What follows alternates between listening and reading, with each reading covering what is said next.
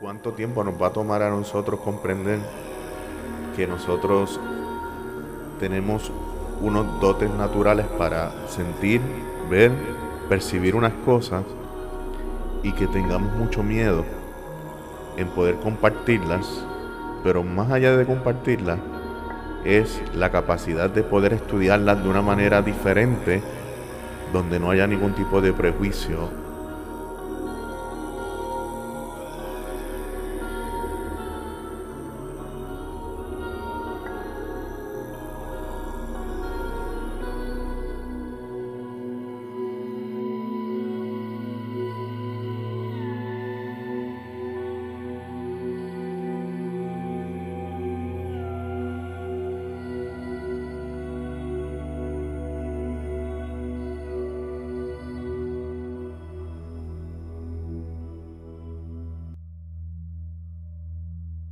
Santo.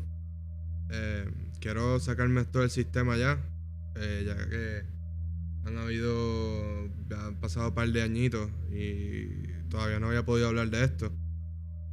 Em, cuando yo era pequeño, mi papá siempre me decía que, que él, yo, mi primo, eh, mi abuelo, estábamos todos acompañados de un indio. Eh, y yo pensaba al principio que él estaba tripeando y que realmente no, no era como algo muy, muy serio. Pero ya eh, creciendo un poco más, eh, un día me dio con preguntarle, papá, cuando tú dices que tengo un indio, ¿de qué, de, qué, de qué tú hablas? Y entonces, ahí él me comienza a hablar sobre esta presencia que él lleva sintiendo en su vida desde hace mucho tiempo. Entonces resulta que es una presencia que básicamente la consiguió mi bisabuelo. Mi bisabuelo, cuando muere mi bisabuela, según me cuenta mi papá, estaba bien, bien triste. Y ellos tenían un amor bien profundo, bien bonito. Eh, mis abuelos me hablan mucho de ese amor que tenían, que tenían mis bisabuelos. Eh, un amor bien ejemplar. Eh, resulta que mi bisabuelo estaba bien destruido y bien triste. Y cuando muere mi bisabuela, él empieza a investigar maneras de poder contactar a mi bisabuela.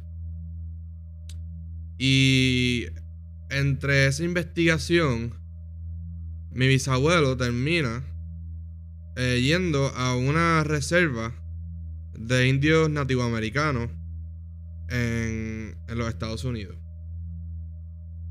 Y todo esto, em, eh, mi, papá lo, lo, descubrió por este suceso que te voy a contar.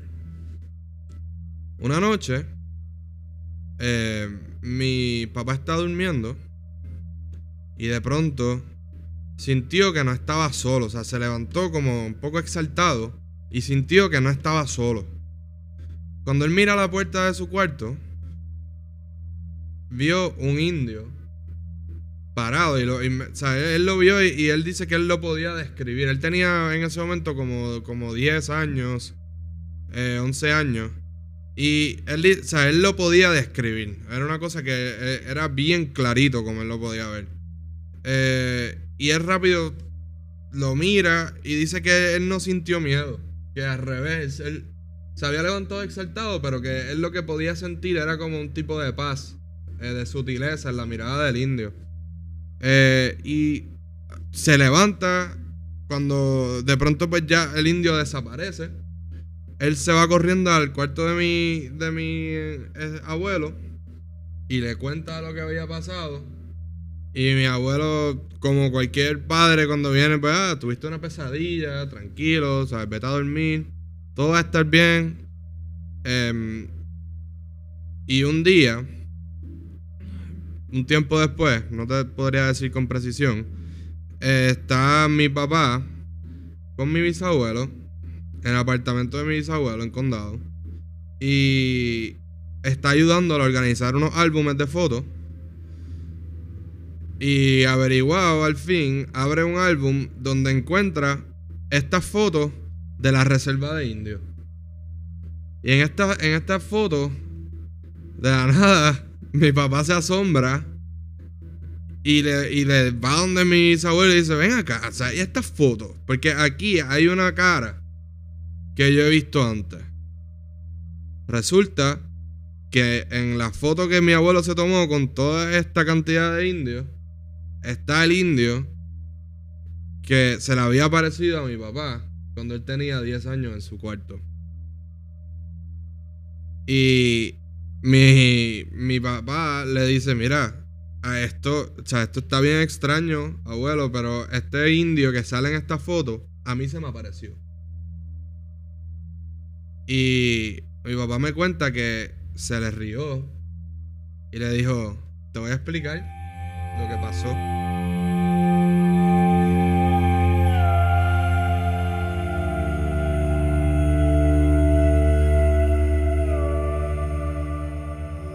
Obviamente mi papá me dice que se le pararon los pelos y que después de eso, él vivió, o sea, y ha vivido el resto de su vida consciente de que no está solo. Y ha tenido diferentes sucesos de su vida que han comprobado que no está solo. Mi papá me contó eh, que cuando él ya tenía como 18, 19 años, eh, unos amigos lo invitaron a este bote y él eh, se fue a fajarlo con su novia, con su mejor amigo, a encontrarse con este grupo de amistades. Y cuando están en el muelle y están a punto ya de montarse para, para zarpar en el bote, em, mi papá dice que algo le, algo le entró, eh, un sentimiento bien, bien incómodo. todo estaba, todo estaba chilling, iban a janguear, tenían cervezas, tenían de todo, estaban, eran buenas vibras. Pero que de pronto él sintió todo lo contrario y él rápido le dijo a su amigo y a su novia, mira, ustedes pueden ir si quieren, yo recomiendo que no, yo estoy, me estoy sintiendo súper mal. Eh, y José, el mejor amigo de mi papá, le, dijo a la novia, mira, cuando, cuando Rafi se siente así, yo confío en ese sentimiento porque ya eh, han pasado muchas otras ocasiones que son cosas que uno dice, pues esto se cae de la mata, pero, pero él tiene razón. Así que yo no me voy a montar. Y la novia, Joana se llamaba, la novia de mi papá, dijo, pues está bien, pues no vamos. Y entonces terminaron, eh, ya que estaban en Fajardo, fueron a la casa de unas amistades, eh, cayeron allí de, paracaídas y se tomaron una cervecita Cuento largo hecho corto, cuando mi papá llega a San Juan, mi abuela le tiene una noticia que el bote donde, donde ellos, donde él se iba a montar, eh, se había encallado y había causado eh, por consecuencia unas fallas técnicas que, que hicieron que se murieran tres de las personas que estaban en ese bote y el resto tuvieran eh, lesiones serias. A mi papá se le cayó el mundo al piso y estaba bien triste y bien deprimido, pero él me reasegura a mí que ese sentimiento que él sintió fue causado por el indio.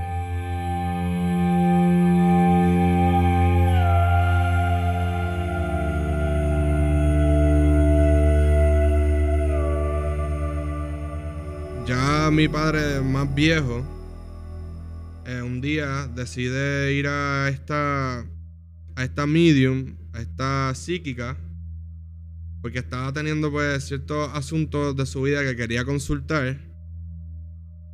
Y él se baja del carro y la medium, la psíquica, em, lo mira y él me dice que ella lo señaló y le dijo riéndose, tú no vienes solo. Tú vienes acompañado de un indio. Y que ahí mi papá se le erizaron los pelos.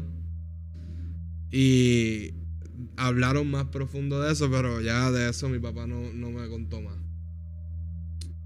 Así que, este, yo en mi vida no podría decir con tanta seguridad como lo dice mi papá, porque no he tenido tantas situaciones tan similares, pero en la ocasión que tuve un accidente de bicicleta, eh, fue un accidente bien, o sea, bien trágico, porque me impactó un carro.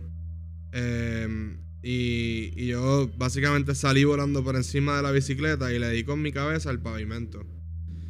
Y antes de yo irme inconsciente, yo le di el número de teléfono a, a una señora. O sea, yo no tengo recuerdo de nada de esto. Yo le di mi número del número de teléfono de mi mamá a, a una señora que me estaba rescatando en ese momento. Y gracias a eso, eh, pues ella pudo llamar a mi mamá y vino la ambulancia y todo, porque yo no tenía información mía encima. Em, yo no guiaba, así que yo no tenía identificación.